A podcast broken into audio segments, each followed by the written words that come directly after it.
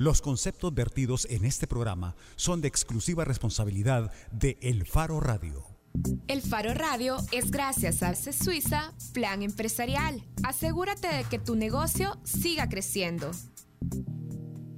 ¿Qué tal? Bienvenidos a El Faro Radio. Soy Karen Fernández. Hoy es 15 de noviembre de 2016 y estoy en compañía de Nelson Rauda. Hola Karen. Nelson, ¿cómo estás? Nosotros extrañamos relativamente ahora. Relativamente. Relativamente a Oscar Luna y a Ricardo Vaquerano que no van a estar en el programa. Pero si ustedes quieren participar, pueden hacerlo a través del 2209-2887, que es el número de la cabina de punto 105, o pueden escribirnos a través de redes sociales, a las cuentas de El Faro en Facebook y en Twitter, o a la cuenta de El Faro Radio en Twitter. Y también pueden seguir más adelante la emisión del programa en vivo con el vínculo que va a estar colocado en la página de Punto 105 donde se está transmitiendo. Facebook Live. El programa en Facebook Live y también ese vínculo lo coloca Jancy Núñez, nuestra community manager, en las redes del Faro. Rápidamente, solo para actualizar un poco de las cosas que han sucedido. Eh, hoy por la mañana un grupo de diputados de Arena acompañados de... Eh, algunos eh, pastores y miembros de la comunidad evangélica y la Fundación Sí de la Vida fueron a la Asamblea Legislativa a pedir que la Comisión de Legislación ponga en agenda la ratificación de la reforma constitucional que blinda el matrimonio entre un hombre y una mujer así nacidos, así dice el texto de la reforma. Eh, esta es una reforma de 2015 y lo que están pidiendo es que se ponga en agenda para ver si logran los votos. Este es un tema recurrente en El Salvador le preguntamos a propósito del tema que vamos a tocar hoy, eh, le preguntamos a los diputados de Arena si esta era una respuesta a las demandas por el, por el tema del matrimonio eh, homosexual o igualitario que se han interpuesto recientemente en la sala de lo constitucional y dijeron que no, que simplemente un seguimiento, aunque casualmente están en, en las mismas fechas. Y luego el diputado, eh, esa fue, pieza fue presentada por la diputada Maite Iraeta y el diputado eh, Ricardo Velázquez Parker dijo que se iban a basar en eh, elementos técnicos, históricos y antropológicos para sustentar su decisión. ¿Técnicos? Históricos, y, antropológicos. ¿Por qué te rijan? No, es que me estaba preguntando a qué se referirá eso con justificar una decisión legislativa en términos históricos no sé, me, queda como... Habrá que ir a la Comisión de Legislación, seguramente esas discusiones van a estar bien chivas. Porque él no dio mayores detalles de sus argumentos históricos, por ejemplo. Mira, Velázquez Parker no. Eh, la diputada Maite Iraeta, en lo personal me pareció que tenía un poquito más de información a la mano en este momento de la presentación. Habló de unas... Eh, te mentiría si te digo exactamente, pero de una decisión de un tribunal de Estrasburgo. Y eh, eso es una, de un consejo europeo que había dicho que el matrimonio eh, no era un derecho civil, una cosa así, y empezó a decir que la legislación salvadoreña no es discriminatoria porque todo el mundo se puede casar conforme a los parámetros de la ley, que establecen para un hombre y una mujer. Entonces, eh, sí, yo creo que eh, en este momento quizás no era el, el, momento de profundizar en esos debates, pero creo que será importante tener un debate bien a la altura de lo que eh, un tema como este requiere para el país. Bueno, mira, yo quería hablar un poco de noticias latinoamericanas, porque eh, ya conocemos que hay una especie de nuevo acuerdo entre el gobierno de Colombia y las FARC. ¿Qué decía el presidente colombiano sobre el acuerdo? Bueno, decía... Eh, es un acuerdo renovado, valga la redundancia, ajustado, precisado y aclarado, que debe unirnos. Un poco de esto decía Juan Manuel Santos el sábado, eh, donde en La Habana, Cuba, se reunió con representantes de la FARC para firmar este nuevo acuerdo. Y hay también que señalar que en ese texto que se ha modificado se incorporan algunos de los cambios que solicitaban quienes eh, hicieron la campaña por el no que recordemos terminó ganando en el plebiscito del pasado 2 de octubre. Pero también se terminaron incluyendo otras modificaciones, así es que el texto que en el pasado había tenido 297 páginas es un texto ahora que creció a 310 páginas y ahí eh, se han tratado de aclarar o de incorporar o de brindar más detalles. De lo que todavía no estamos seguros es si el presidente Santos y su equipo negociador van a llevar o cuándo van a llevar este nuevo texto a la votación eh, pública. O sea, hay referendo otra vez. Pues eso es lo que no tenemos claro. Ya. ¿sí? cómo se va a llevar o cuándo se llevaría. Un proceso de legitimación, de nuevo. Claro, de los votantes colombianos. Habrá que tener bien claro entonces cuáles son los principales cambios de, respecto del acuerdo anterior a este nuevo. Bueno, y vamos a darle seguimiento precisamente para ir conociendo también cuáles son esos cambios que se han incorporado, tanto los que respondían a las demandas de quienes hicieron la campaña del no, como otras modificaciones por cuenta del equipo negociador. Bueno, más adelante en el programa ya después de la pausa vamos a regresar hablando con el magistrado de la Sala de lo Constitucional, Rodolfo González. Recuerden que si ustedes quieren participar pueden hacerlo a través de redes sociales y recuerden que si se quieren sumar a la campaña de excavación ciudadana del faro.net pueden entrar ya mismo durante los comerciales a la página excavacionciudadana.elfaro.net. Ahí pueden hacer sus donaciones desde un dólar para ayudarnos a investigar contra la corrupción y para ayudarnos a llegar más profundo. Hacemos una pausa, ya regresamos.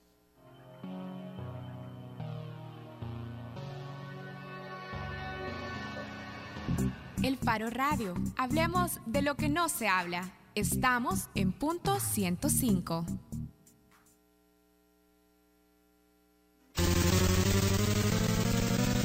Si fuiste de la generación que jugó a las maquinitas en Plaza Alegre, tu ADN es joven adulto. Punto 105. Solo éxitos. Todos los sábados, agrégale un plus a tu fin de semana y disfruta de los tracks del momento.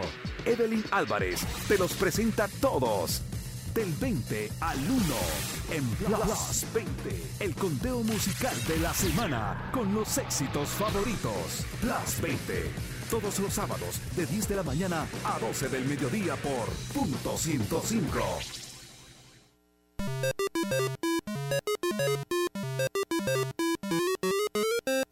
Jugaste Pac-Man en Atari, tu ADN es joven adulto. Punto 105. Solo, éxitos. La portada en el Faro Radio. Estamos de regreso en el Faro Radio. Nos hacemos una pregunta para iniciar este segmento. La sala de lo constitucional, ¿contralora u opositora? Para conversar sobre este tema está con nosotros el magistrado Rodolfo González, que también tenemos en cuenta que entra ya a la recta final de su periodo de nueve años en el cargo. Hola magistrado, gracias por acompañarnos en el Faro Radio.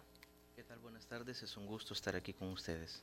Gracias, magistrado. Rápidamente, porque acabamos de ver hace unos minutos y es aquí eh, queremos, en este programa queremos hacer un repaso, digamos, de los temas de este año de la sala, pero como tenemos una coyuntura que hace media hora eh, la sala publicó un comunicado en el cual decidieron amparar los derechos de protección jurisdiccional y el derecho a la verdad de eh, unas personas que querían eh, o pedían la reapertura del caso por la masacre conocida como el Calabozo, que es un operativo militar de agosto de 1982. Entonces quisiéramos que si nos detalle un poco en qué consiste este amparo. Este era un caso que estaba pendiente de de que primero resolviéramos la sentencia sobre la inconstitucionalidad de la ley de amnistía. Eh, los hechos sucedieron en 1982, en 1992 se presentó ante el juzgado de San Esteban Catarina, San Vicente, pidiendo que se conociera el proceso penal y eh, durante más o menos 10 años ocho años en que no hubo mayores elementos de juicio, se sobreseyó. Pero en el 2007, que esto es lo que dio lugar al amparo, se pidió la reapertura del caso alegando que los hechos eran constitutivos de un crimen de lesa humanidad y que por tanto no estaban prescritos. Se le pidió a la jueza y a la fiscalía.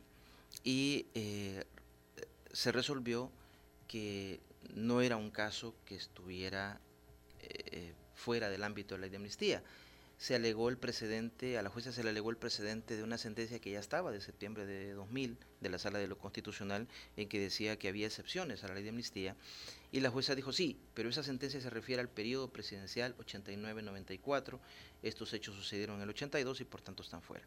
La Sala lo que ha dicho es que se violan dos derechos, el acceso a la jurisdicción y eh, el derecho a conocer la verdad. ¿El acceso a la jurisdicción, perdón, eh, cómo lo ¿En qué sentido?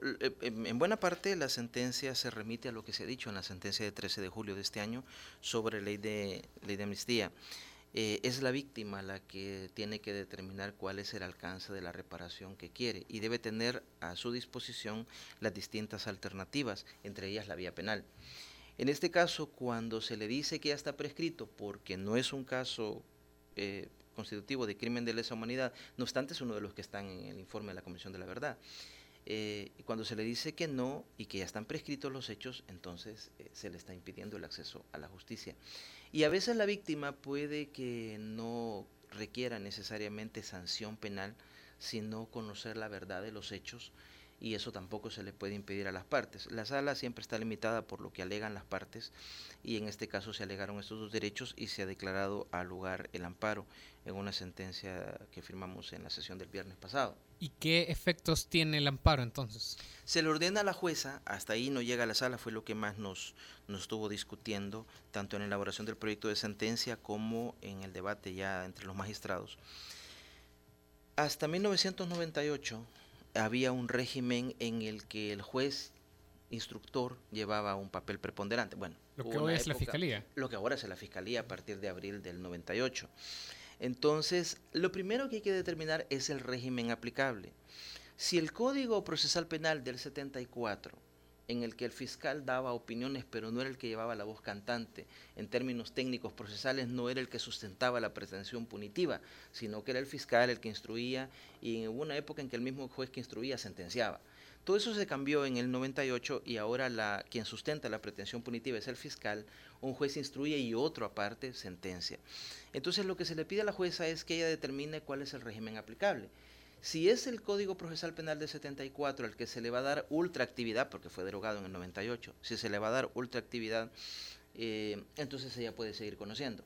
Si se aplica el nuevo código, bueno, ni siquiera sería el de 98, sino el que entró en vigencia el 1 de enero del 2011, ya con un rol mucho más activo del fiscal, pues que lo mande a la fiscalía y que el fiscal sustente la acción penal. Esta es la jueza de San Esteban Catarina, ¿verdad? Sí, sí, en San Vicente, sí. Y eh, digamos que este es un precedente eh, en el que la sala, eh, porque digamos que esta, eh, esta, discusión de cuál código debería ser aplicado para los delitos de, de, la guerra civil, sobre todo después de la sentencia de la amnistía, ha sido uno de los grandes debates. En el caso del Mozote hemos visto ese mismo pleito, digamos, de, judicial.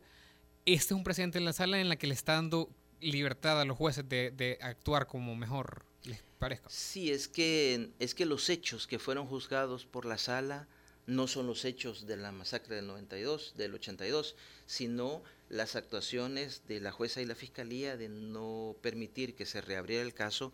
Eh, pidieron una cosa que en la ley no está, pero eh, por eso se entrecomía, que pidieron el desarchivo del caso. En realidad es eh, continuar conociendo para deducir responsabilidades bajo la idea de que son crímenes de lesa humanidad y que por tanto no prescriben.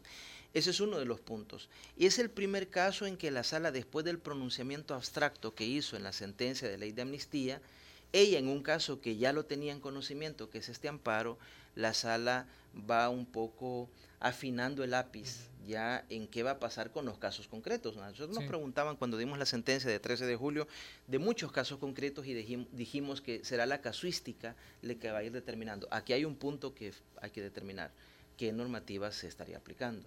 La normativa de antes del 98, el régimen procesal penal de, de esa época que rigió durante todo el conflicto, o la normativa actual, por ejemplo. Y, y, eso es lo primero que tiene que determinar la jueza. solo tres firmas, magistrado. Según el comunicado, usted, Florentín y Eliseo Ortiz, con lo cual podemos ver que fue una discusión, o sea, un, un, debate bastante fuerte. Bueno, el magistrado Jaime no acompaña este caso porque efectivamente es un seguimiento de la ley de amnistía, caso en el que él salvó el voto, y el presidente Pineda eh, lo analizó y a última hora dijo que se abstenía. El magistrado Ortiz está supliendo a Cine Blanco y bueno, para un amparo tres votos son suficientes para habeas corpus.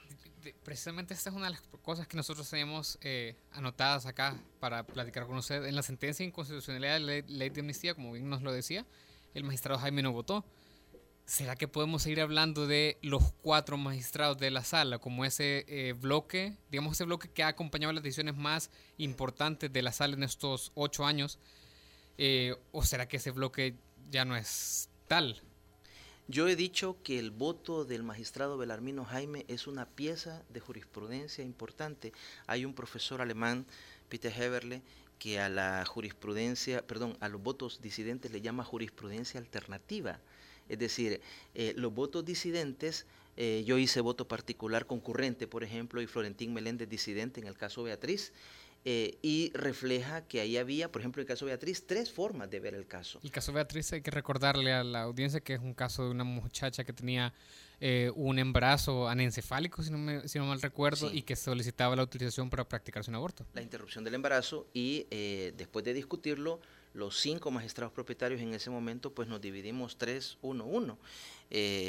Eh, y cada uno, la mayoría, pues sustenta la sentencia. el magistrado Florentín Meléndez hizo voto disidente y yo hice un voto particular concurrente donde se reflejan las distintas posiciones. Amnistía es un caso en el que el magistrado Jaime eh, hizo un voto para y expone razones vinculadas con la seguridad jurídica, como en todos estos casos. Digamos, el gran dilema o, conflicto valorativo se refiere a respetar la seguridad jurídica, situaciones jurídicas consolidadas, ya transcurrió un plazo normal de prescripción y no se puede por la eternidad seguir persiguiendo un delito, o la justicia del caso concreto en relación con crímenes que atentan contra la dignidad, contra la humanidad, etcétera. Y eh, yo pensaría, le, pongo otro ejemplo, eh, en, el caso de los 900 millones, yo no acompañé, aunque no salve el voto, pero no acompañé la decisión eh, de declarar inconstitucional por el efecto inmediato que se le estaba dando a la, eh, al, dejar cesantes a los magistrados suplentes, perdón, a los diputados suplentes de la Asamblea Legislativa.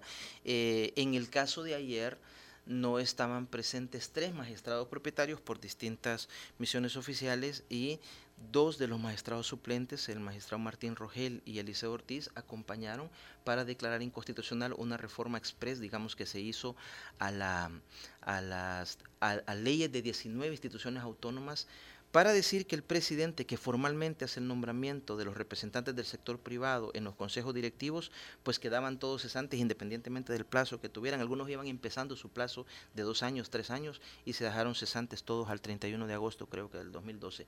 Eh, al analizar la jurisprudencia en conjunto, usted puede ver que no es un bloque homogéneo, se van eh, decantando las posiciones y la Constitución lo que dice es que en la, en la Corte estén representadas las distintas corrientes del pensamiento jurídico. ¿Y qué corriente de pensamiento jurídico uno sustenta? Eso se expresa en un voto. Bien, magistrado, hablemos un poco sobre el rol de la sala de lo constitucional. ¿Es la sala solo un ente contralor del Ejecutivo y el Legislativo? Su rol es ser contralor. Eh, yo discuto siempre en la, en la academia, en la docencia de la universidad.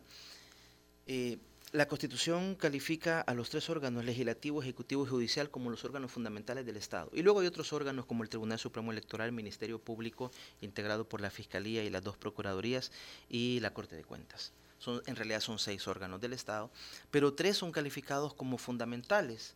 Entre otras cosas, por ejemplo, cada uno de los tres órganos, no solo el Ejecutivo, puede hacer uso de la Fuerza Armada para hacer cumplir sus decisiones, por ejemplo. Y, bueno, en el caso del legislativo y ejecutivo está claro que son fundamentales porque provienen del voto popular, etcétera, pero el judicial no. Y cabe preguntarse dónde está la fundamentalidad del órgano judicial. Hay varias teorías, pero la que a mí me convence más es la que eh, entiende que el órgano judicial es fundamental por su órgano, por su función contralora. Es decir, eh, pensemos en una política criminal. La configura el órgano legislativo con las leyes, la política criminal en concreto como conjunto de medidas la echa a andar el Ejecutivo, que dispone del personal, inteligencia de Estado, policía, excepcionalmente el uso de la Fuerza Armada eh, y dispone de los recursos financieros, materiales para echar a andar la política pero en algún momento que la política criminal violenta el debido proceso, por ejemplo, o se están haciendo ejecuciones sumarias sin debido proceso de un presunto delincuente sin ponerlo a la orden del juez, etcétera, es el órgano judicial el que controla y le dice a los otros órganos aquí se pasaron de la línea roja. Entonces su función es contralora de todos los, de todos los otros órganos. A ver, a ver, magistrado, revisemos algunas de las decisiones que ha tomado la Sala de lo Constitucional o sobre las que ha actuado la Sala de lo Constitucional en este año. Por ejemplo, suspendieron un aumento al cobro de la energía eléctrica, limitaron el uso de fondos de pensiones y frenaron la emisión de 1.200 millones en deuda. Estas decisiones para algunos los hacen ver como opositores políticos del gobierno. ¿Cómo explicaría eso usted a la gente? Usted ha escuchado que se dice que en dos o tres temas, en vez de políticas de gobierno, deberían llevarse políticas de Estado. Por ejemplo, educación. Por ejemplo, seguridad pública. Por ejemplo, política económica y fiscal.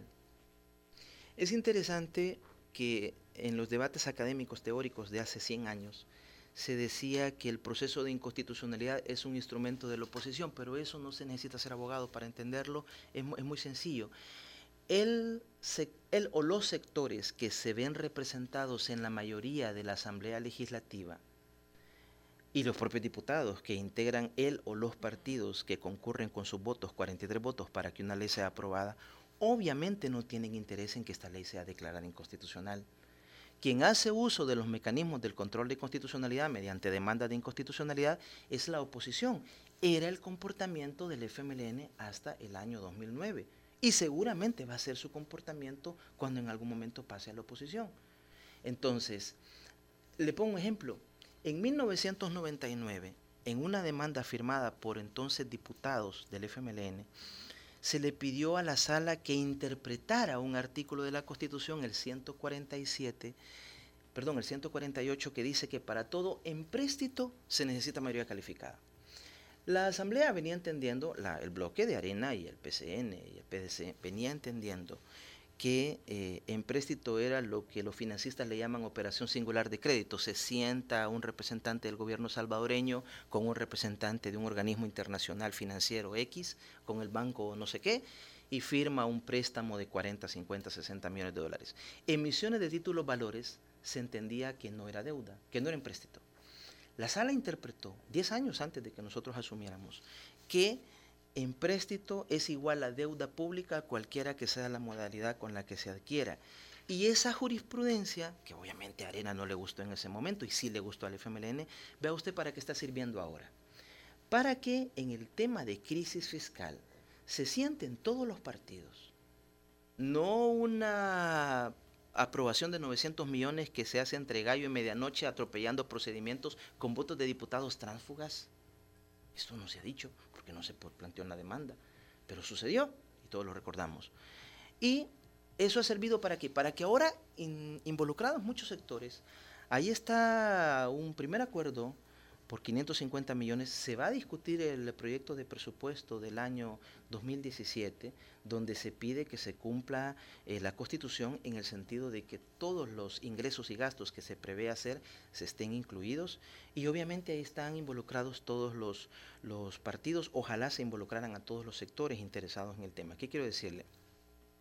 Que cuando alguien de la oposición que no concurrió con su voto. Sería un poco esquizofrénico que alguien que dio su voto para aprobar una ley al día siguiente fuera a presentar una demanda de inconstitucionalidad contra esa ley eh, eh, que fue aprobada con su voto. La oposición, cuando considera, no siempre tiene la razón, cuando considera que se ha violado el gran pacto social que se refleja en la Constitución, va ante el órgano que ejerce control de constitucionalidad sobre la Asamblea, que es el judicial, que es la sala de lo constitucional en nuestro país, y presenta una demanda.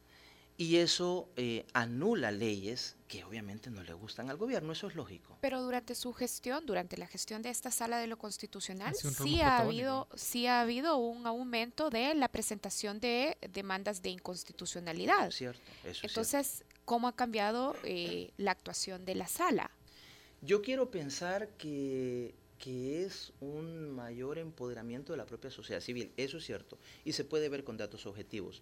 Se, ha multiplicado por cuatro, en un 400%, el número de demandas de inconstitucionalidad que se presentan por año respecto de los números que se tenían en la década de los 90. En la década de los 90 andaba 40, 45 demandas de inconstitucionalidad por año. Ahora creo que no bajamos por año de 160. De hecho, yo tengo un dato aquí, de enero a agosto se han presentado demandas de inconstitucionalidad en el 2016, 155 demandas. Sí, fácil vamos a llegar a las 180 y algún año, si no es este el otro, se romperá el récord de 200 demandas de inconstitucionalidad por año, más 500 habeas corpus, más 1.200, 1.300 amparos andamos alrededor de 2.000 casos que manejamos por año. Eh, no lo sé, hay que hacer un estudio de, de, sociología judicial para saber a qué se debe esto. A que quiero pensar que hay mayor credibilidad de la justicia constitucional. Ustedes recordarán las risas sarcásticas que algunos presidentes de la Asamblea y jefes de fracción del partido en el gobierno les hacía a la oposición antes de 2009 cuando les decían vamos a presentar una demanda de inconstitucionalidad, la risa sarcástica yo la tengo grabada en la memoria de cuando les decían vayan, presenten la demanda, vayan a la sala de lo constitucional a presentar su demanda. Ahora ya no veo esas risas sarcásticas cuando alguien ofrece que va a presentar una demanda de inconstitucionalidad. hablando de, de... A ver, pero cuando nosotros decimos eso, estamos diciendo, por ejemplo, que si esta sala de lo constitucional ha tenido ese rol protagónico y se ha visto, eh, se ve reflejado en datos como este, el aumento de las demandas a cuatro veces más que en los 90, eso pone un gran entredicho a las otras salas, es decir, las salas anteriores en el sentido en que o no tenían credibilidad, o no estaban los mecanismos, la democracia no estaba lista, o simplemente quedaron en deuda. Pues, y este, eh, esta sala de lo constitucional debe ser la vara de medir con la que midamos a todas las salas de aquí en adelante. Lo último que usted dice es cierto. Es decir, eh, inevitablemente, y no porque nosotros lo digamos, eh, los siguientes que vengan, inevitablemente su conducta va a ser comparada con esta sala, como la nuestra es comparada con las anteriores. Digo que no se ha hecho el estudio, no se ha hecho el estudio de sociología judicial para determinar a qué se debe el incremento de demandas. Algunos dicen que la buena jurisprudencia produce un efecto llamada cuando alguien despedido arbitrariamente, que sé yo, una mujer embarazada, estoy hablando de un caso real, que estando embarazada contra disposición expresa de la Constitución fue despedida en la Corte de Cuentas por el expresidente Rosalío Toches, cuando ella llega, gana el amparo, otras mujeres embarazadas que están siendo despedidas en instituciones públicas o privadas, obviamente se enteran y presentan su demanda de amparo.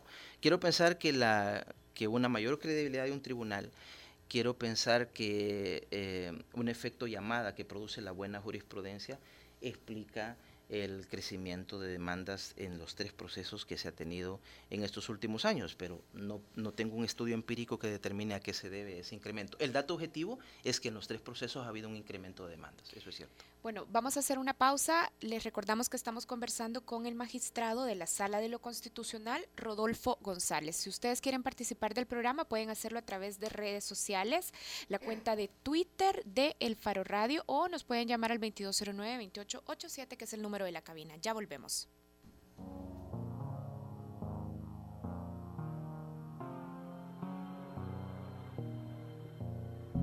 El Faro Radio. Hablemos de lo que no se habla. Estamos en punto 105. Si a mediados de los 90 escuchaste la primera versión de Bolo y Solo de Red, tu ADN es joven adulto. Punto 105. Solo éxitos. Al cierre es noticias, reportes de tráfico, entrevistas, música, salud, tecnología y más. Al cierre, tu revista informativa de la tarde. Escúchala de lunes a viernes de 5.30 a 7 de la noche en las voces de Marielo Saquino y Mario Pacheco. Solo aquí en punto 105.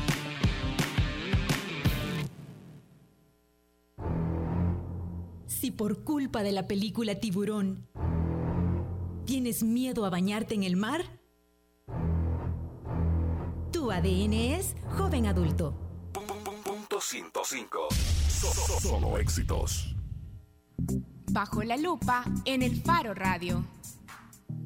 Estamos de regreso en el Faro Radio. Les recordamos que estamos conversando con el magistrado de la Sala de lo Constitucional, Rodolfo González. Magistrado, ustedes han resuelto cuatro veces la inconstitucionalidad de elección de magistrados de Corte de Cuentas, una vez la del presidente del Consejo Nacional de la Judicatura, una vez la de candidatos a magistrados que eligió el CNJ también, una vez la del fiscal general de la República, una vez la de magistrados de Corte Suprema y hasta la elección del presidente de la Corte. Aparte de las, de las reelecciones puntuales, ¿qué se ha logrado? Buen punto. La sala, tristemente, Así lo dice la Constitución y no vamos a pretender nosotros usurpar un rol que no es nuestro, es de la Asamblea Legislativa. La sala nunca puede sentarse en la silla de los diputados y hacer su propia valoración de si una persona es o no es idónea. A veces uno en broma cuando son las elecciones de abogados para elegir a, a tres miembros del Consejo Nacional de la Judicatura o a algunos magistrados de la Corte de Cuentas, como abogados que somos, vamos, votamos y a veces uno en broma dice, por este voto porque lo conozco, por este no voto porque lo conozco. y eh, a veces uno cuando ve el resultado de una elección, bueno, a este eligió la Asamblea Legislativa, pero nunca la sala puede decirle este es o no es el idóneo para ser fiscal general de la República o para ser presidente de la Corte de Cuentas. ¿Cómo revisamos, cómo controlamos las elecciones de segundo grado? Por el procedimiento que la Asamblea, por ejemplo, la primera vez que resolvimos en el caso de la Corte de Cuentas, eh, vimos que entre los tres titulares de la Cámara de Segunda Instancia, que es la cabeza de la Corte de Cuentas y que son los que son electos por la Asamblea Legislativa, entre los tres titulares acumulaban entre procesos abiertos y fenecidos más de 30 casos en la Fiscalía, en la propia Corte de Cuentas, en probidad de la Corte, en el Tribunal de Ética Gubernamental y la Asamblea la única justificación que nos dio cuando la mandamos a oír por esa elección dijo es que todos están parados por la presunción de inocencia. Eh, luego en otros casos, eh, usted recordará una directiva de un partido que renunció un día antes a su cargo directivo en el partido para el solo fin de, así lo entendimos nosotros, de quitarse el impedimento para ser electa magistrada de la Corte de Cuentas. Entonces, en todos esos casos, nosotros le pedimos a la Asamblea que documente cómo cumple con dos requisitos abiertos, indeterminados, moralidad y competencia notoria. Eso puede significar muchas cosas. la Asamblea ha entendido, y los diputados lo han dicho, es que notorio es que se le nota, nosotros se lo vemos, su moralidad y competencia. Un concepto así tan abierto, nos parece, y ese es el criterio de la sala, debe documentarse con indicadores, así como eh, los, que trabajan ciencias empíricas, politólogos, economistas, sociólogos, le dicen, no me diga usted que estamos creciendo de desarrollo, deme datos concretos, está disminuyendo el desempleo, está disminuyendo, qué sé yo, el analfabetismo, estamos mejorando, pero sí que, que, mi corazoncito me dice que estamos mejorando, no, no, tengo por qué creerle. Voy a retomar este punto de cuánto se puede controlar más allá de las elecciones de esos eh, funcionarios de segundo grado, pero tenemos también una llamada. Jorge Ayala está al teléfono. Jorge, buenas tardes. ¿Aló? Jorge, bueno, ya, ya, no está Jorge en el teléfono. A ver, magistrado, nos decía, no se puede controlar entonces más allá de los procesos de elección de estos funcionarios. Se revisa el procedimiento y bueno, ya usted recordará que el supuesto cumplimiento de nuestro fallo de 2012 en relación con magistrados de la Corte Suprema de Justicia eh, no se hizo el proceso abierto que habíamos ordenado, eh, eh, pluralista en el sentido de escuchar a los distintos sectores. El, eje, este eje de elecciones de segundo grado es uno de los que se había cuestionado mucho antes de 2009 y había habido demandas otra vez. La primera demanda que se presentó contra una elección de segundo grado fue 10 años antes de que nosotros asumiéramos en, en el 99 contra la elección del señor Eduardo Peñate Polanco como procurador de derechos humanos. Y antes también... Sí, el procurador que creía en la pena de muerte. Creo que sí, había sido juez penal y eh, se cuestionó que no se había documentado adecuadamente eh, sus requisitos de moralidad y competencia notoria y eh, la sala de ese momento, el caso lo aceptó. No llegó a sentencia porque él renunció y entonces la sala ya no se pronunció sobre si su elección estaba bien o no conforme a la Constitución. Pero ese precedente ya estaba desde 10 años antes de cuestionar una elección de segundo grado. Y es cierto, el control que hemos hecho en estos siete años de 2009 para acá ha sido inusitadamente intenso en cuanto a elecciones de segundo grado. Pero ya ve usted los resultados que vemos ahora se sigue cuestionando todas estas cosas que resultan en los casos de probidad que Corte de Cuentas o no se daba, que escuchaba a Carlos Martínez, no sé si ayer o ahora, en una entrevista televisiva que decía, bueno, o estos señores eran muy ineptos o eran cómplices de lo que estaba sucediendo, pero lo que no se cree un ciudadano razonable es que no se hubieran dado cuenta eh, cómo no se dieron cuenta de estas cosas que ahora se están conociendo por probidad. Está en línea ya Jorge Ayala. Jorge, buenas tardes. Hola. Hola, Jorge. Bien, lo escuchamos. Adelante con su pregunta. Administrado González, quiero hacerle un par de preguntitas breves. Adelante. la primera pregunta es cómo va lo que es la, la, demanda interpuesta por inconstitucionalidad del funcionamiento del FITRAN. Esa es una. La otra, eh, ¿por qué razón algunas demandas son, eh, digamos, resueltas de manera express, como se le llama, y otras tardan a veces años? Y la tercera, ¿cómo ven ustedes lo que es eh, las pronunciaciones que ha hecho el partido de gobierno con activistas en contra de la sala? Escucho por la radio. Gracias, Jorge. Bueno, entonces nos preguntaba sobre el proceso contra el CITRAMS, nos preguntaba cuáles son los criterios, vamos a parafrasear un poco lo que Jorge decía, para que algunos procesos se resuelvan o se admitan de inmediato y otros no. Y finalmente preguntaba su opinión sobre las protestas de que también han liderado representantes del FMLN.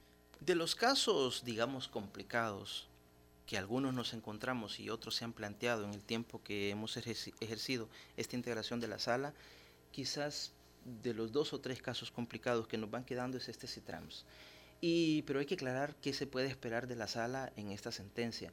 Mucho se determina cómo se presentó la demanda y cómo fue admitida. Aquí hay una cuestión muy puntual en el caso CITRAMS. ¿Quién era la autoridad competente para otorgar el permiso del funcionamiento. Hay un precedente de la sala que es de junio de 2012 con el funcionamiento de la GEO. Se dijo que ahí, que era explotación de la riqueza, del subsuelo, etcétera, eh, hubo una reforma al 120 de la Constitución y no era el, superintendente de ese momento de electricidad y telecomunicaciones quien tenía que dar el permiso, sino que la Asamblea se mandó a que eso se corrigiera, creo que no se ha hecho hasta el momento, de, quién va a dar el permiso. Y en este caso igual, se está utilizando calles que según la legislación nuestra son bienes de uso público, se segrega para que un ente privado o público-privado eh, eh, lo utilice con exclusividad, dejando fuera a los carros particulares, solo lo utilizan los vehículos, los, los, buses de CETRAMS y los vehículos con placas nacionales. El punto aquí, el aspecto puntual por el cual se ha metido CETRAMS es para determinar a quién le correspondía dar el permiso. Si estuvo bien que lo diera el viceministerio o le correspondía hacerlo la Asamblea Legislativa. No nos estamos pronunciando sobre cuál es el mejor sistema y las ventajas o desventajas, etcétera, sino una cuestión jurídica bien puntual sobre el, a quién le correspondía el permiso. Ya concluyó su trámite, está para sentencia, habíamos dicho que podía salir hoy este mes de noviembre eh, el, caso este de Citrams. En cuanto al tiempo de la sentencia, nuestro tiempo es el cronológico vamos resolviendo los casos más antiguos, pero excepcionalmente eh, cuando vemos y, el, demandante nos evidencia que hay riesgo de que esta ley se empiece a aplicar desde ya y produzca daños que luego pueden ser irreparables. El peligro en la demora. Eh, entonces se entra a conocer, pero nuestro criterio sigue siendo el cronológico. Por ejemplo, en este momento nuestros dos casos más antiguos de inconstitucionalidad son unos que se refieren a estos temas polémicos que ustedes eh, hablaban al inicio del programa. El 72 del Código Civil dice que la, la, persona comienza a existir desde que nace, esto es, desde que se separa completamente de su madre. El Código Civil es de 1860 y el demandante dice, mire, el 1 de la Constitución fue reformado en 1999 para decir que se tiene existencia desde el instante de la concepción. Ahí el demandante plantea una contraposición entre el 1 de la Constitución con el 72 del Código Civil. Ese es un tema que tenemos por ver. Hay un par de precedentes de la sala que seguramente tendríamos que para resolver ese caso. Y el otro es un artículo de, no sé si del Código Familia o la Ley Procesal de Familia, que dice que cuando se cita a un presunto padre, eh, en un reconocimiento forzoso de paternidad, el solo hecho de que no se presente hace presumir de que él es el padre. Eh, el demandante dice, ¿por qué acudir a una presunción cuando hay elementos de prueba más directos, por ejemplo el ADN, que establece un 99% de fiabilidad? Y luego tenemos otros casos como un artículo 13 de la ley de la carrera judicial que establece clases y categorías de jueces, no eh, tanto en el salario como en, en el salario básicamente. Eh, no es lo mismo un juez del interior del país como de cabecera departamental, como de periferia, como de la capital San Salvador. Hay cuatro clases y en cada clase hay tres, cuatro categorías de jueces. Dicen, todos los jueces son iguales, todos administran justicia y la calidad de la justicia debería ser igual para todos y que, eh, nos piden que eliminemos esta distinción de clases y categorías. Ahí vamos, son los casos más antiguos. Pero de repente, por ejemplo, hay un caso del 2014, del 2014, eh, sobre el voto de salvadoreños en el exterior. Hemos dicho que queremos dejar los casos electorales resueltos quizás por ahí por enero, febrero máximo, para cumplir con la veda, la veda que creo que ya lo incorporaron al Código Electoral, de que no se van a hacer reformas a las leyes electorales un año antes, para respetar marzo 17 a marzo del 18, en el que el Tribunal Supremo Electoral con tranquilidad, ojalá que con un presupuesto adecuado para cumplir su función, pueda trabajar sabiendo que no le van a cambiar las reglas. Por supuesto, nosotros respetaríamos la veda, pero también nos vamos a cerciorar que la Asamblea cumpla esa veda y no esté cambiando las leyes una semana antes. La última pregunta que hacía eh, eh, Jorge era sobre el tema de las protestas. Yo le quiero agregar un elemento ahí y es que, eh, a ver qué le puede responder usted a la gente que critica la ausencia de juicios de enriquecimiento ilícito contra exfuncionarios de la arena de este momento. Sabemos que, por ejemplo, está Tony Saca, que, que fue arena y ya no es arena, o que está Francisco Flores que sí fue arena hasta el momento de su muerte, pero eh, eh, dentro de todo ese tema de las protestas también hay mucha gente que critica eso. Lógicamente eso no es una competencia solo de la sala de lo constitucional, sino que de la corte en pleno, pero eh, sabemos también que tiene una selección de casi 60 personas en, en, esa fila. Entonces, ¿cómo van teniendo esa, esa prioridad? ¿Qué le dice a estos, estos críticos que ven colores partidarios en esto y quiénes siguen?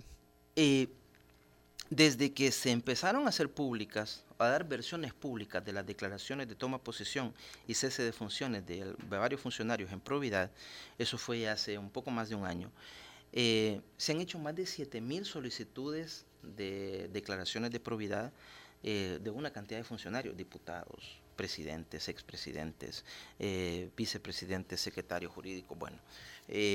y por ah, decisión de inicialmente de los colegas que habían sido designados por presidencia para vigilar de cerca probidad, dos magistrados.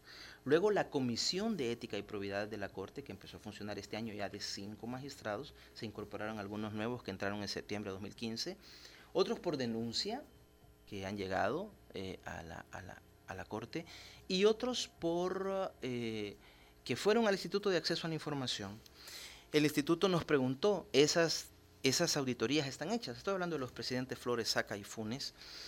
La Corte dijo, mire, la obligación de la ley de acceso a la información no es de generar información, sino de entregar la existente. Pero en este caso, constatamos que la Corte realmente ha incumplido su obligación, que le impone el 240 de la Constitución de auditar y buscar indicios de enriquecimiento ilícito. Eh, no se ha hecho, denos un plazo de dos meses, luego se amplió a cuatro y se terminaron esas auditorías y así es como tenemos, bueno, los tres casos están en juicios de enriquecimiento ilícito. El expresidente Flores no se ordenó juicio de enriquecimiento ilícito porque habían eh, pasado ya los 10 años, prescribe la acción de enriquecimiento ilícito, no se certificó la fiscalía para la persecución penal, bueno, ya, ya estaba siendo procesado penalmente, pero el fallecimiento concluye la responsabilidad penal, pero sí... Eh, con nueve votos, Corte Plena le certificó al fiscal general para que, si lo consideraba pertinente, ejerciera la acción de extinción de dominio. Que hubo indicios de alrededor de 3 millones de dólares en el caso del expresidente eh, Flores y ayer ha dicho el fiscal que aplicará en este caso la acción de extinción de dominio, eh, como le, le, sugirió Corte Plena. Entonces, eh, se han hecho esas investigaciones y efectivamente en, entre denuncias, casos que decidió la propia comisión, eh, casos que se han originado por procesos ante el Instituto de Acceso, se hizo la lista de 60. Ahí hay una diputada de Arena actual que acaba de asumir como directiva, como miembro de la Junta Directiva. Otro diputado eh, que está en este momento fungiendo de Arena. Carlos Reyes. creo que el señor Reyes. es decir, ahora lo que no vamos a hacer es que funcionario investigado por, probidad y que está asilado en, en, otro país nos esté diciendo a quién investigar y a quién no investigar, ¿verdad? No son los propios funcionarios investigados por corrupción los que nos van a estar diciendo a quién investigar y a quién no. Es decir, si ganan o pierden los partidos con las eh, investigaciones de probidad y los juicios de enriquecimiento ilícito, no es lo determinante para la Corte Suprema de Justicia. Los 60 casos esperamos con el reforzamiento que se está dando ya de personal a la sección de probidad que concluyan, se nos va a ir seguramente el próximo año en esos 60 casos. Apenas hemos sacado 8 8. Los expresidentes Saca, Flores y Funes, eh, el diputado eh, Reinaldo Cardosa, el exdirector del Seguro Social, Flores. Er, eh, Leonel Flores, el exsecretario privado de la presidencia, Elmer Charlé, y dos jueces, eh, el juez Francisco Alegría, que era juez primero de lo civil de Santa Ana, y el juez Enrique Beltrán Beltrán, que era juez especializado de sentencia de San Miguel. Ha habido ocho casos que en este año se han resuelto y eh, los otros 52 casos seguramente no va a consumir lo que falta de este año y del 2017. ¿Y este año podemos esperar más resoluciones? Esperamos que sí. En realidad, el famoso barrido del sistema financiero 27 instituciones, 26 del sistema financiero que hace probidad, más los registros de vehículos, de armas, de la propiedad raíz, e hipotecas, eh, los, eh, los, informes que se piden a migración de viajes privados, donde obviamente si uno sea un viajero privado, uno se lo costea y de dónde sale ese dinero, etcétera, eh, hace que algunos casos terminan antes que otros. Había cuatro casos que estaban eh, en el último dato que nos dio el jefe de probidad, que se estaban ya concluyendo su trámite. Entiendo que en las próximas semanas esos podrían ser presentados ya por el jefe de probidad su informe final a corte plena. A corte plena y la corte plena decide si envía o no a juicio de enriquecimiento ilícito. Magistrado, se nos está acabando el tiempo, tal como a ustedes se les está acabando el tiempo en la sala de lo constitucional. Una pregunta final, ¿cuál es la deuda de esta sala? ¿Cuál va a ser la deuda de esta sala en lo constitucional? Pues lo que se ha presentado, independientemente de si los temas son complicados o no, queremos dejarlos resueltos, pero hay mucho que trabajar y el rol protagónico de la sala yo espero que continúe después de julio de 2018, eh, sobre todo en el tema de establecer límites.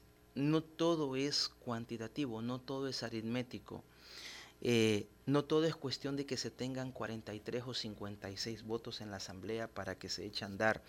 En la Constitución, en toda constitución de una sociedad democrática, se incluyen principios y valores de cosas que no se puede atropellar debido a proceso, independencia de poderes, eh, todos los derechos fundamentales de la persona, algunos principios en materia económica, etcétera.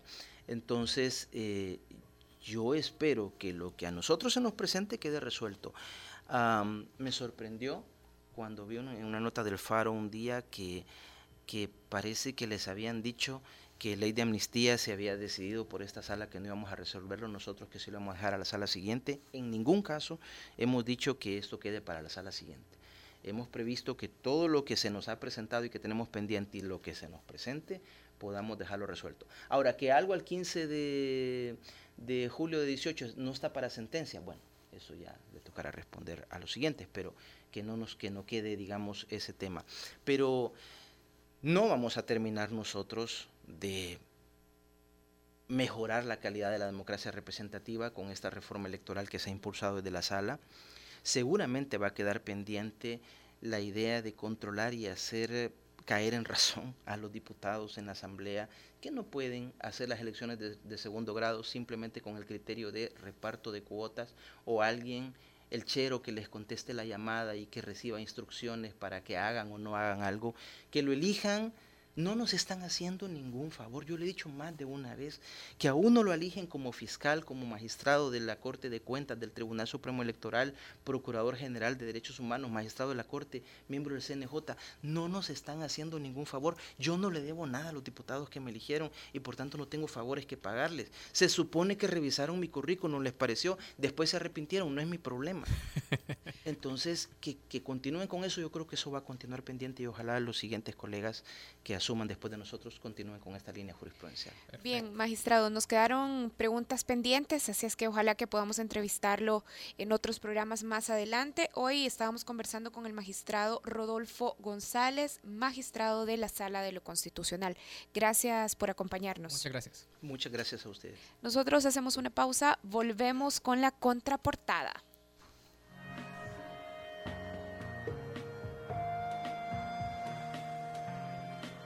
El Faro Radio. Hablemos de lo que no se habla. Estamos en punto 105. Si viste la primera generación de la serie Beverly Hills 90-210, tu ADN es joven adulto. Punto 105. Solo éxitos. Inicia tus mañanas con la mezcla perfecta entre información y diversión. De lunes a viernes, de 6 a 8.30 de la mañana, La Puntada con Eduardo Arevalo y Ana Aguilar. Solo aquí, en punto 105, la radio del joven adulto. Es mejor que disfrutes, mejor que te relajes.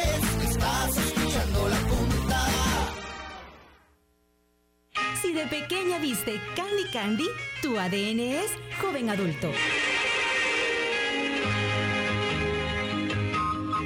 Si me buscas, tú a mí. Punto 105. Solo éxitos. La contraportada en el Faro Radio. Estamos de regreso en el Faro Radio. Están con nosotros María Revelo y Mary de Centroamérica Cuenta. Hola, buenas, Hola María. Buenas tardes. Y está también con nosotros Adriana Álvarez de la Librería Internacional. Bienvenidas a las dos. Gracias. Gracias bueno, por recibirnos. Están aquí para contarnos sobre un conversatorio de literatura. Pero antes quiero pedirle a María que nos cuente de qué se trata el proyecto Centroamérica Cuenta. Centroamérica Cuenta es un festival de literatura que se realiza en Nicaragua desde el 2012. Hasta el momento ya ha llevado a más de 300 narradores invitados de todas partes del mundo, de Francia, de América Latina, de Alemania, eh, España, en fin, muchos lugares. Y eh, se realiza en mayo de cada año. Este 2017 va a ser del 22 al 26 de mayo en Nicaragua. Pero como es un festival centroamericano, nuestra intención es llevarlo a los otros países de Centroamérica, ¿verdad? Entonces estamos ahorita empezando, ya este año tuvimos una, un evento de Centroamérica Cuenta en marzo y ahorita el 2017 va a recibir otra, eh, otro evento de Centroamérica Cuenta en El Salvador que va a ser de tres días en marzo, del 28 al 30 de marzo. Ajá. Pero en el corto plazo tienen un conversatorio. Tenemos hoy un conversatorio. Ajá, es hoy el conversatorio. Es hoy en la tarde a las cinco y media. Es un conversatorio sobre literatura que se llama ¿Cuántas cuerdas tiene mi tambor? ¿Cómo cuerdas? termina un conversatorio de literatura titulándose así? ¿O por qué así? Bueno, según Miguel Hueso, que va a ser uno de los invitados ahora, uno de los escritores que va a estar hablando junto a Jacinta Escudos y Claudia Neira, que es la directora de Centroamérica Cuenta, él dice que fue por la adivinanza esta de cuántas cuerdas tiene mi tambor, adivina, adivinador, no sé qué. Pero es solo por darle un título que dijo él para que saliera de la de lo normal, ¿verdad? escritores tendrán Ah. sus ahí. Vamos a, a adivinarlo, a entenderlo, supongo, con el conversatorio. ¿no? De ver qué Adriana, tanto. ¿sobre qué van a conversar y por qué y para qué conversar sobre literatura? Bueno, eh, Internacional Libros y Regalos es conocido, aparte de ser una librería, digamos que sí, obviamente vende libros, pero también diferentes artículos, pues precisamente nosotros ya llevamos eh, dos años en el mercado, digámoslo, y eh, también hemos sido como los primeros en traer escritores de diferentes lugares del mundo. Y en esta ocasión hemos tenido la oportunidad de poder contar con la presencia de, Jacinta Escudos y Miguel Hueso, precisamente para un conversatorio de literatura. Principalmente, digamos que el tema tema eh, que ellos van a abordar es todos esos retos y esos oficios que tienen los escritores salvadoreños, porque también hay que darle como la importancia a lo nacional. Entonces, esa es la primera vez que nosotros tenemos escritores salvadoreños en nuestra librería. Y además de esta invitación a estos escritores salvadoreños, ¿qué trabajo hace la Librería Internacional para fortalecer o para promover a los escritores locales?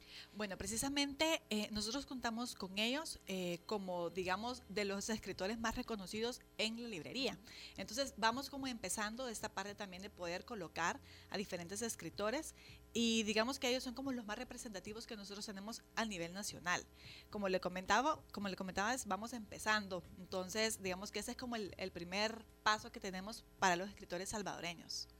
María, ¿qué podemos esperar quienes asistamos? Ya lo estoy poniendo en, la agenda. quienes asistamos ahora al conversatorio. Parte de la invitación dice bueno, vamos a hablar un poco sobre los oficios de los escritores.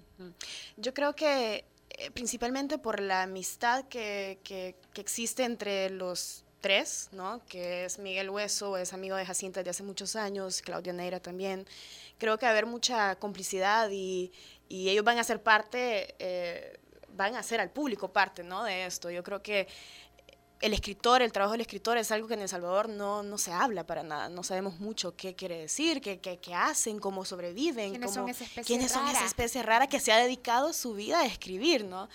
Eh, como en otros países que quizás sea algo mucho más natural el oficio del escritor. Entonces para mí es interesante eso de aventurarnos en ese, en ese mundo que es totalmente desconocido, con gente que tiene una experiencia de años pues en, en, el medio, ¿no? Entonces sí creo que va a ser una plática súper amena em, y espero que también la gente tenga preguntas, ¿no? Y que puedan ellos participar de, esta, de este conversatorio de igual manera. Perfecto. ¿Nos repiten las generales entonces para quienes van a ir ahora en la tarde? Bueno, la invitación está para hoy a las cinco y media en Internacional Libros y Regalos Multiplaza. La gente puede llegar a partir de las cinco No vayan a ir a Metrocentro. No, es, en Multiplaza. Eh, para que puedan acompañarnos en ese conversatorio realmente, como mencionaba María, muy importante darle ese reconocimiento a los escritores nacionales y que la gente pues pueda asistir y ser partícipe de, de este primer evento, digamos, nacional, pero en los diferentes que tengamos nosotros también con diferentes escritores. Y entonces estarán Jacinta Escudos. Jacinta Escudos, Miguel Hueso Mixco. Eh, Jacinta es autora del Asesino Melancólico. Eh, y Miguel, Hueso, Camino de Hormigas. De Camino de Hormigas, que son sus últimos libros. Excelentes, si no los han leído, súper recomendados ambos. Y los podemos comprar en la. Claro, va a haber firma de libros además. Ah, habrá firma de libros. o sea, van, como todo el mundo. Están en el conversatorio y además se llevan el libro. Exacto. Las personas que ya tengan su libro, pues se pueden acercar libremente y los que no, pues lo pueden adquirir ahorita en el evento. Bueno, ojalá que puedan asistir entonces, que lo pongan en sus agendas y muchísimas gracias a las dos por acompañarnos. Gracias, por el espacio. Bueno, hemos estado conversando con Adriana Álvarez de la Librería Internacional y con María Rebelo y Meri de Centroamérica Cuenta. Pero Nelson Rauda todavía no nos vamos. ¿Por qué no nos vamos, Karen? Primero porque les queremos hacer una invitación para que entren a la página excavacionciudadana.elfaro.net y ahí puedan hacer su donación a el proyecto del Faro que básicamente esta invitación tiene que ver con que se sumen a nuestro proyecto para poder investigar más casos de corrupción. Creo que para todos es, obvio y es doloroso cómo la corrupción frena el desarrollo de nuestra sociedad. Así es que pueden entrar ahí y hacer su donación o nos pueden acompañar en la fiesta del 26 de noviembre, que es la fiesta de cierre de la campaña de la excavación ciudadana. Sí, van a estar un montón de los artistas que han contribuido con su talento a la campaña de la excavación. No me acuerdo de todos ahorita, pero sé que estaba Sniff, Omnion, Vibras. Cartas a Felice. Cartas a Felice y... Gaby Rivera. Gaby Rivera y Oscar Luna. Brujo. Entonces, eh, no sé si todos ellos van a estar en el concierto, pero el tema es que el concierto va a ser en escenario. Ahí está la información en redes sociales del Faro. En el, en, hay un evento creado en Facebook para que todos eh, los que quieran asistir, la entrada vale 10 dólares y con eso también se están sumando a la campaña del Faro de excavación ciudadana con la que queremos descubrir más casos de eh, gente que está usando mal los recursos públicos. Muy mal. Muy, muy mal. Y que además se burlan Y porque además los utilizan mal y no nos damos cuenta. Entonces lo que queremos hacer es seguir haciendo ese trabajo que es muy importante para la sociedad salvadoreña. Vaya, y si ustedes además quieren ir a la fiesta, nosotros ahorita vamos a regalar... De verdad. Sí, vamos a Mario. regalar una entrada, no para vos, obviamente, pero puedes donar a la Gracias por la invitación. Ciudadana.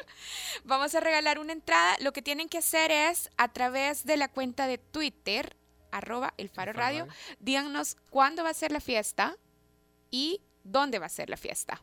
¿Ya? Solamente eso. Solo eso. Escriben a Faro Escriban Radio. arroba el Faro Radio en Twitter, pidan la entrada diciendo cuándo va a ser la fiesta y dónde va a ser la fiesta. Y se van a ganar una entrada doble. Qué chivo. Así es que pendientes porque el primero que escriba, nuestra community manager, Jancy Núñez. Ah, son dos. Fíjate que ya está, estás queriéndote quedar con una entrada porque Ah, ahorita son me está dos informando ya Núñez que dos Vaya, entradas. entonces son dos tweets. Ajá, Vaya, entonces los primeros dos tweets con esa información se ganan. ganan una entrada doble. vaya. Vaya, todo bien. Todo bien. Has hecho tu trabajo de excavadora ahorita descubriendo que estaba que estabas quedándome con un una entrada. de corrupción ahí. Mentiras, Yuca, yuca. mentiras, me estás difamando.